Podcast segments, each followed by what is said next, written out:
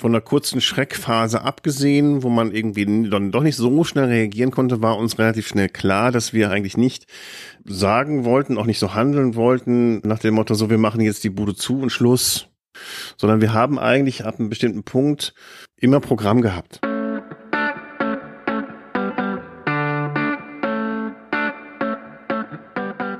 May the Dorf be with you. Are listening to Michael and guests from Düsseldorf. Hey, danke, dass ihr reinhört hier bei May the Dorf Be With You. Ich bin Micha Krisch und dieser Podcast hier, das ist eine Zusammenarbeit mit The Dorf, dem Magazin für Düsseldorfer Spots, Highlights, Gesichter und Gegenwartskultur. Ja, diesmal war ich im FFT Düsseldorf zu Besuch und habe mich mit Christoph Rech, dem leitenden Dramaturg und stellvertretenden Geschäftsführer, über die Arbeit im Haus, seine aktuelle Gefühlslage und neue digitale Formate ausgetauscht. Alle wichtigen Links zu dieser Episode findet ihr wie immer in den Show Notes. Ja, wenn euch dieser Podcast gefällt, dann folgt uns gerne auf Spotify, Apple Podcasts oder auf Deezer und empfehlt uns gerne weiter. Aber vor allem unterstützt auch weiterhin Kunst, Kultur, Gastro in Düsseldorf und natürlich auch in jeder anderen Stadt. Soll ich FFT sagen oder Forumfreies Theater? Das ist dann schon eine gute Frage, eine gute Einstiegsfrage schon. Weil es gibt da einen, einen Verein, einen eingetragenen gemeinnützigen Verein, der heißt Forumfreies Theater e.V. Das ist auch die Gründungsbezeichnung des Betriebs, in dem wir hier gerade sitzen. Tatsächlich ist das natürlich ein Name, der ein bisschen sperrig im Mund sitzt und äh, gerne auch verdreht wird in freies Forum, Theater und oder fröhlicher Frauentempel oder sonst was. Und deswegen haben wir aber ähm, uns irgendwann dazu entschlossen, das griffige, kurze und sich auch in der Wortbildmarke wiederfindende FFT beziehungsweise noch lieber FFT Düsseldorf mhm. zu verwenden. Und damit wir dich auch ein bisschen kennenlernen, verstehen, wer hier eigentlich spricht. Du bist Christoph Rech, du bist äh, leitender Dramaturg, stellvertretender Geschäftsführer. Wie bist du hier zu dieser Position gekommen? Was ist vielleicht dein Hintergrund? Was hast du vorher so gemacht? Oh, ich bin hier am FFT seit 2004. Es gab äh, 2004 einen äh, ersten Leitungswechsel im Betrieb. Das FFT hat ja im letzten Jahr äh, ein Jubiläum gefeiert. Wir haben äh, 20 Jahre FFT gefeiert und von diesen 20 Jahren ähm, habe ich hier am Haus schon 15, jetzt fast 16 schon erlebt. Gründungsintendant oder gründungskünstlerischer Leiter, besser gesagt, war damals äh, 1999 äh, Nils Everbeck. Äh, 2004 hat dann Katrin Tiedemann die Leitung, die künstlerische Leitung Geschäftsführung des Hauses übernommen. Und äh, gleichzeitig bin ich mit gestartet mit Katrin Tiedemann damals hier am Haus. Genau. Was war damals die Vision oder die Idee? Was wolltet ihr damals machen? Zunächst mal war das FFT damals ja gerade mal fünf Jahre alt, also noch gar nicht so alt. Es galt schon viel, relativ viel zu konsolidieren. Es galt immer noch den Status, den Ruf der freien darstellenden Künste in, in dieser Stadt zu festigen, zu etablieren. Es gab damals zumindest immer noch zu kämpfen gegen verschiedene Meinungen, Vorurteile, Klischees, was freies Theater angeht. Sowohl beim Publikum manchmal, aber auch in der Politik, bei den Förderern. Das war damals schon eine wichtige Aufgabe und gleichzeitig nochmal klar klar zu machen. Das war eine wichtige inhaltliche Version, äh, Vision, dass das freie Theater in der, in der Zeit immer auch ein, ein hochpolitischer Faktor sein kann, sowohl in der Stadt selbst, in der, auf einer kommunalen, aber auch in der darüber hinausgehenden Ebene. Kannst du den Begriff freies Theater nochmal so ein bisschen erklären für alle, die sagen, Theater ist doch eigentlich immer frei, oder? Ja, grundsätzlich ist es immer frei und immer unfrei. Der, der Begriff ist, ehrlich gesagt, der Begriff freies Theater, der ist, ist schwierig. So, äh, so richtig gerne äh, wird er auch bei uns in der Szene nicht benutzt. Aber nun hat er sich mal, er hat sich nun mal etabliert und meint eigentlich, dass eine Produktionsweise von Theater, die äh, nicht sich an einem Repertoirebetrieb orientiert, an der Repertoirepflege orientiert und die auch in der Struktur her etwas anderes darstellt als zum Beispiel ein Stadt- oder Staatstheater und auch einen anderen Auftrag hat oder sich selbst gibt. Wie viele, damit man so eine kleine Einschätzung auch vornehmen kann oder so ein besseres Gefühl auch bekommt, wie viele, wie viele Vorführungen sind hier im Jahr üblicherweise? Was, was, was passiert so? Wie ist der Spielbetrieb aufgebaut? Ja, das kann ich mal kurz mal erläutern. Was man gerne, was wir gerne erzählen immer ist oder klar machen den Menschen, dass wir hier im Theater, äh, im FFT, es gibt im FFT momentan äh, 15 festangestellte Mitarbeiterinnen. Äh, das heißt, wir haben kein festangestelltes künstlerisches Personal. Wir haben zum Beispiel kein eigenes Ensemble, wie es ein großes Stadt- oder Staatstheater hat. So. Nichtsdestotrotz haben wir einen Spielbetrieb, einen regulären, regelmäßigen Spielbetrieb. Aktuell bespielen wir zwei Häuser hier in Düsseldorf. Das ist FFT Utah und die FFT Kammerspiele. Mit über 300 Veranstaltungen im Jahr. Das heißt äh, bis zu 30 Veranstaltungen im Monat auf beiden Bühnen und äh, erreichen ziemlich viele Zuschauerinnen damit. So. Und das tun wir natürlich nicht, indem wir jetzt selber unsere, äh, unsere Buchhalterin auf der Bühne steht, sondern das Besondere oder auch das Profil und das Wichtige unserer Arbeit ist, die kontinuierliche Zusammenarbeit mit Künstlerinnengruppen, mhm. Mit Einzelkünstlerinnen, mit Ensembles, mit Kollektiven, die für sich unabhängig existieren, die nicht irgendwo angestellt sind, sondern die sich selbst gegründet haben, die sich selbst ihre Themen aussuchen, die in Zusammenarbeit mit uns die Inhalte und die Ästhetiken und die Formate entwickeln und dann auf die Bühne kommen. Oder nicht nur auf die Bühne, sondern auch im Stadtraum, an anderen Orten, bei den Menschen zu Hause, in anderen Formaten, in digitalen Räumen stattfinden. Du hast gerade gesagt, kontinuierliche Zusammenarbeit mit Künstlern und Künstlerinnen. Jetzt wissen wir alle, dass irgendwie so ab Februar, März ein Thema durch die Presse gegeistert ist und dann zunehmend auch leider immer konkreter wurde, dass da Corona heißt. Wenn du tatsächlich mal zurückreist, ein paar Wochen und Monate, kannst du dich noch daran erinnern, wie war das damals für euch, als das zuerst in den Medien aufgepoppt ist? Wie hat man das damals wahrgenommen und vielleicht auch eingeschätzt? Ja, das war ein, ein Prozess, der war gar nicht so lang, der ging relativ kurz. Der eigentliche äh, Shutdown oder wie man immer das nennt, war ja Mitte März im Grunde genommen. Und äh, die gesetzlichen Regelungen waren ja nur ein paar Tage alt hm. bevor sie dann gegriffen haben.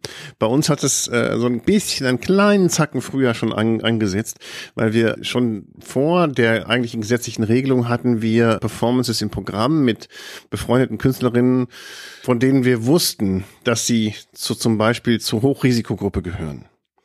Und da war es schon so, dass wir schon bevor es die entsprechenden gesetzlichen Regelungen gab, in Zusammenarbeit, im Gespräch mit den Gruppen und Künstlerinnen gesagt haben, lass uns bitte mal in die Diskussion steigen, ob das verantwortbar ist. Mhm. Ob das verantwortlich ist, äh, jemand von einer Hochrisikogruppe in München in den Zug steigen zu lassen und die Fahrt nach Düsseldorf zu absolvieren.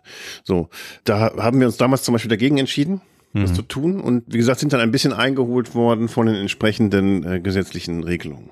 Es gibt ja diesen besagten Freitag den 13. immer, über den immer so gesprochen wird, wo dann tatsächlich auch der Shutdown mehr oder weniger amtlich verkündet wurde. Du hast eben so schön erzählt, wie viele Veranstaltungen hier regelmäßig, wöchentlich, monatlich eben auch stattfinden. Wie war das dann sozusagen von einer bestimmten Anzahl auf null runterzufahren? Wie ist das dann passiert und wie hat sich das bei euch ausgewirkt? Ja, wie gesagt, wir hatten so einen kleinen, einen kleinen Vorlauf oder einen kleinen Warenvorlauf gab es ja schon. Also es war jetzt nicht so, dass wir äh, morgens ins Haus gekommen sind und gesehen haben, oh, jetzt müssen wir auf einmal alles absagen, sondern es hat sich äh, über so einen kleinen Vorbereitungsprozess entwickelt. Nun haben wir, sagen wir, sind wir in der vorteilhaften Lage, dass wir, wie gesagt, ein, ein relativ übersichtlicher Betrieb sind, also ein kleiner Betrieb und Schnelligkeit und Geschmeidigkeit und Flexibilität gehören schon, sagen wir mal, zu, unser, zu unserem Grundwerkzeugkasten auch die Unterschiedlichkeit und Diversität von ästhetischen Formaten. Wie gesagt, ob es jetzt Formate, künstlerische Formate im öffentlichen Raum sind oder im digitalen Raum, die ist uns ja vertraut. Das ist ja eine Arbeitsweise, die wir schon seit Jahren pflegen. So, insofern konnten wir da anders reagieren als zum Beispiel ein, jetzt nehme ich mal ein Beispiel, die Deutsche Oper am Rhein, die ein 1000 Plätze Haus, äh, eine Repertoirepflege hat mit entsprechenden Bühnenbildern und Verpflichtungen von internationalen Künstlerinnen etc. So, dann, und womöglich noch eine Belegschaft von mehreren hundert Menschen. So, da hat man dann andere Anforderungen. Wie war denn der Alltag denn trotzdem in der Situation? Du sagst das relativ locker, auch sehr gefasst. Wir haben uns da schon ein bisschen drauf eingestellt. Wir haben gesehen, was passiert, haben Dialoge geführt. Wir sind sehr schnell. Nichtsdestotrotz war es ja nicht so, dass man gesagt hat, okay, ab dem 1.7. ist die Welt wieder in Ordnung, Corona ist zu Ende und alles ist gut, sondern, naja, klar, das betrifft ja unseren Alltag bis heute noch. Wie, ja, wie funktioniert das im Moment? Es ist auch noch so, wir, wir äh, haben uns dann mit, mit der gesamten Belegschaft zusammengesetzt und über die äh, Variante Homeoffice gesprochen, haben überlegt, äh, relativ schnell und kurz überlegt, was müssen wir technisch den Mitarbeitern Mitarbeiterinnen zur Verfügung stellen? Wie kriegen wir das hin? Wie kriegen wir da eine, eine Arbeitsstruktur, eine Arbeitsorganisation hin? Auch das waren relativ schnelle, kurze und flexible Gespräche. Und ich finde, wir haben das äh, sehr, sehr gut hinbekommen, dass wir schnell, was jetzt den Betrieb angeht, darauf reagieren konnten was die Künstlerinnen und Gruppen angeht, da braucht es natürlich ein bisschen mehr Zeit, sich zu überlegen, was können wir tun, was können wir leisten, um, und das ist immer das Wichtigste für uns gewesen, um die Begegnung zwischen äh, Kunst und dem Publikum zu ermöglichen und am Leben zu halten von einer kurzen Schreckphase abgesehen, wo man irgendwie dann doch nicht so schnell reagieren konnte, war uns relativ schnell klar, dass wir eigentlich nicht sagen wollten, auch nicht so handeln wollten, nach dem Motto, so, wir machen jetzt die Bude zu und Schluss. Mhm. So. Sondern wir haben eigentlich ab einem bestimmten Punkt immer Programm gehabt. Wie hat sich das denn auf euren Grundsatz ausgewirkt? Es gibt auf eurer Webseite so einen Text, den ich mal hier mhm. zitiere. Bei uns ist Kunst in ihren unterschiedlichen Formen greifbar, nahbar und im besten Falle interaktiv. Das ist ja im Prinzip alles, wo man sich im ersten Moment denkt, das passt ja nicht so ganz in diesen Corona-Kontext, ja, oder? Nicht unbedingt. Also ich will, also das, das beste Beispiel ist natürlich der Sachverhalt in Bezug auf das, was wir das Theater der Digital Natives nennen. Wir pflegen ja zum Beispiel eine, eine langjährige Zusammenarbeit mit einer Gruppe, die heißt Machina X, mit denen wir schon äh, mehrjährige Förderprogramme von der Kulturstiftung des Bundes äh, gemeinsam durchlaufen haben, die sich spezialisiert haben auf sogenannte Theatergames und wir hatten vor ursprünglich für Anfang Mai ein neues Theatergame von Machina X zu präsentieren, das eine so eine Art Quest im, im Stadtraum in Flingern angeboten hätte. In dem Moment, wo uns klar war, dass das wahrscheinlich nicht realistisch umzusetzen ist, haben wir mit der Gruppe uns kurz geschlossen und die Gruppe hat angeboten und da haben wir sozusagen gerne zugegriffen und auch äh, gemeinsam die Entwicklung vorangetrieben, neues Spiel zu entwickeln, was eben nicht in Düsseldorf-Lingern stattfindet, sondern zu Hause am Handy. Das Spiel haben wir genannt Lockdown und haben das Ganze dann auch eingebettet in einen größeren Kontext, in ein äh, Symposium mit dem Titel On Life, das Theater der Digital Natives. Und dieses Spiel Lockdown war sehr, sehr erfolgreich. Wir mussten zwei oder drei Wiederaufnahmeserien sozusagen programmieren und starten, weil man ja eben im Prinzip von der ganzen Welt aus sich äh, zuschalten konnte. So. Mhm. Und ähm, das hat sehr viel Freude gemacht, das hat sehr viel Spaß gemacht und äh, auch den, nicht nur uns selbst, auch den Zuschauern kann man bei Machina X eben gar nicht sagen. Und bei uns kann man auch insgesamt, auch bei anderen Shows, oft nicht Zuschauerinnen sagen, mhm. sondern bei Machina sind es äh, Spielerinnen, mhm. Teilnehmerinnen, Teilhaberinnen des, des äh, künstlerischen Geschehens. Würdest du denn sagen, das ist ja auch so eine Thematik, die ähm, in sehr vielen Gesprächen sehr unterschiedlich, die ich jetzt geführt habe, aufgenommen wurde. Es gibt manche, die wirklich gesagt haben, okay, auf der einen Seite bin ich hier mehr der Seelsorger für die Künstlerinnen und Künstler und Künstlerinnen, die eben bei uns sind oder mit uns zusammenarbeiten. Auf der anderen Seite bin ich auch Inkubator für neue Ideen, weil man einfach merkt, die Leute ähm, haben diese Zeit des Lockdowns auch genutzt, um neue Formate zu finden, die eben genau in diesen Rahmen einfach reinpassen. Wie würdest du da dein Verhältnis gerade aktuell sehen? Wir, wir spüren es auch, dass sozusagen durch die Zeit äh, und durch die, sagen wir mal, Transformation auch von einer bei jedem zwar sich anders gestaltenden, aber insgesamt doch spürbaren Transformation der von Arbeitsökonomien, dass da viele neue Ideen entstehen, viele neue Formate und viele neue Ästhetiken aufploppen, über die nachgedacht wird und ähm, wir freuen uns immer sehr, wenn wir mit unseren, unseren Gruppen und Künstlerinnen darüber uns austauschen können und nah dran sind, uns auch gegenseitig inspirieren und ähm, das dann umsetzen können. Das ist eigentlich mit ein bisschen Abstand schön zu sehen, wie aus so einer Zeit dann interessante Dinge entstehen, die auch darüber hinaus Wert und Geltung haben werden. Kannst du da mal ein paar konkrete Beispiele nennen? Weil das ist genau das, was ich mich gefragt habe. Wie nachhaltig erachtest du bestimmte Dinge? Also ist das eher so was Temporäres und nach dem Motto, wir müssen es jetzt und das ist alles, was wir können? Oder sind da tatsächlich auch Ideen, Konzepte entstanden? Das ist ja übrigens auch eine Sache, für die ihr mal, das kann man ja nebenbei auch mal erwähnen, den Theaterpreis äh, des Bundes 2015 bekommen habt. Mit der Begründung eben auch, hier werden immer wieder neue Formate gefunden, in denen es eben gelingt, unterschiedliche Disziplinen und konzeptionelles Denken mit ästhetischen Aktionen zu verbinden. Also das vielleicht mal kurz am Rand. Ist mhm. ja auch eine mhm. ganz spannende Sache, die da passiert ist. Und ja, ja, das war, das war eine schöne äh, Ehrung. Äh, der, dieser Theaterpreis des Bundes, der wurde 2015 erst erfunden und wir waren sozusagen die ersten Preisträgerinnen.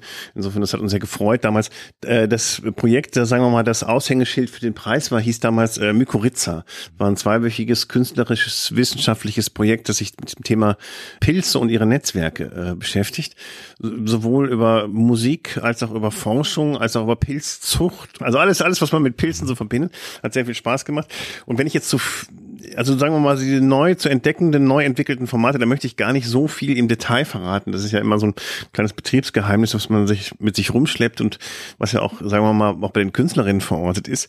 Ähm, Im Allgemeinen, sagen wir, ein bisschen allgemeiner geantwortet, handelt es sich um Formate, wo zum Beispiel für Zuschauerinnen, Teilhaberinnen am künstlerischen Geschehen nicht unbedingt zwingend eine Live-Präsenz vonnöten ist. Es gibt auch, äh, es werden Hybridformate entwickelt, die aus einem tatsächlich haptischen Live-Dasein bestehen, plus einem, einem Online, einem virtuellen Dabeisein, was natürlich nicht nur, ich sag mal jetzt marketingstrategisch jetzt den Zuschauerinnenkreis erweitert, sondern auch, das darf man nicht vergessen, dass die Kunst Zuschauerinnengruppen zur Verfügung stellt, die sonst vielleicht keinen Zugang haben, weil sie sich zum Beispiel fürchten, in größere Menschenansammlungen zu gehen oder weil sie äh, nicht mobil sind. Oder, oder, oder, es gibt viele verschiedene Gründe, die, wo man denken kann, aha, das macht ja Sinn, über eine Online-Zugänglichkeit von Kunst nochmal neu nachzudenken, jenseits von, ich darf da nicht hingehen. Vielleicht gibt's ja auch, ich kann da nicht hingehen, ich möchte da nicht hingehen. So. Und, und jenseits des Streamings werden da eben Formate entwickelt, wo man eben auch dann nicht nur zuschaut, sondern teilnimmt. Siehst du dadurch Corona vielleicht sogar als eine Art Zäsur, wenn jetzt solche Diskussionen irgendwo auch geführt werden, wenn jetzt wieder etwas mehr vielleicht auch durch die Notwendigkeit in den Fokus auch verschiedene andere Dramaturgen oder so kommen, weil was bei dir zum Beispiel ganz spannend ist, das merke ich im Gespräch, du sagst ja auch relativ locker, Digitalität super spannend. Es mhm. gibt ja sehr viel auch die Gegenseite, die eben sagt, um Gottes Willen, Digitalität, das macht alles kaputt, was Theater ausmacht, da ist die Atmosphäre weg. Das müssen wir vielleicht jetzt mal kurz machen, aber danach gehen wir wieder dahin, wo wir uns alle sehr wohlfühlen, nämlich im gemeinsamen Beisammensein zusammen. Ja, das ist auch, das, das will ich auch gar nicht wegreden. Das ist auch wichtig und das vermisse ich auch sehr. So äh, mit mit vielen vielen Menschen eine, eine coole Show anschauen ist schon eine tolle Sache und dafür sind wir schon da. Das völlig klar. Aber das ist nicht das Einzige. So, es gibt immer und gab, gab immer und gibt immer auch andere Herangehensweisen an das, was im weitesten Sinne darstellende Kunst ist. Bei uns ist ja sowieso, äh, wenn, wenn sagen wir mal, die, die, die Grenzen zwischen diesen Bereichen ja oft gerne überschritten zur Musik, zur, zur bildenden Kunst. Die Grenzen ziehen wir selber auch gar nicht so streng. Mhm. So. Also nur ein kleines Beispiel, wie, wie sich, äh, was sich ergeben kann oder was passieren kann. Wir haben schon seit mehreren Jahren pflegen wir eine, eine, eine gute Zusammenarbeit mit einer Künstlergruppe aus Dublin, aus Irland, äh, nennen sich Pan Pan. Mit denen hatten wir haben schon Premieren von denen gezeigt bei uns und hatten Gastspiele bei uns. Und es ist eine sehr renommierte, aber auch eine sehr experimentelle Gruppe mit interessanten Schauspielerinnen, Performerinnen, Künstlerinnen dabei. Wir hatten äh, ein Gastspiel vereinbart für den Herbst schon längere Zeit, was sich auch mit dem Thema Digitalität auseinandersetzte. Mhm. Irgendwann war dann klar, dass das, Gast, das relativ aufwendige Gastspiel in der Form für ein größeres, größeres Publikum nicht realisierbar ist oder vielleicht nicht realisierbar ist. Und sind dann mit der Gruppe ins Gespräch gekommen und haben überlegt, was können wir tun? So, was machen wir? So.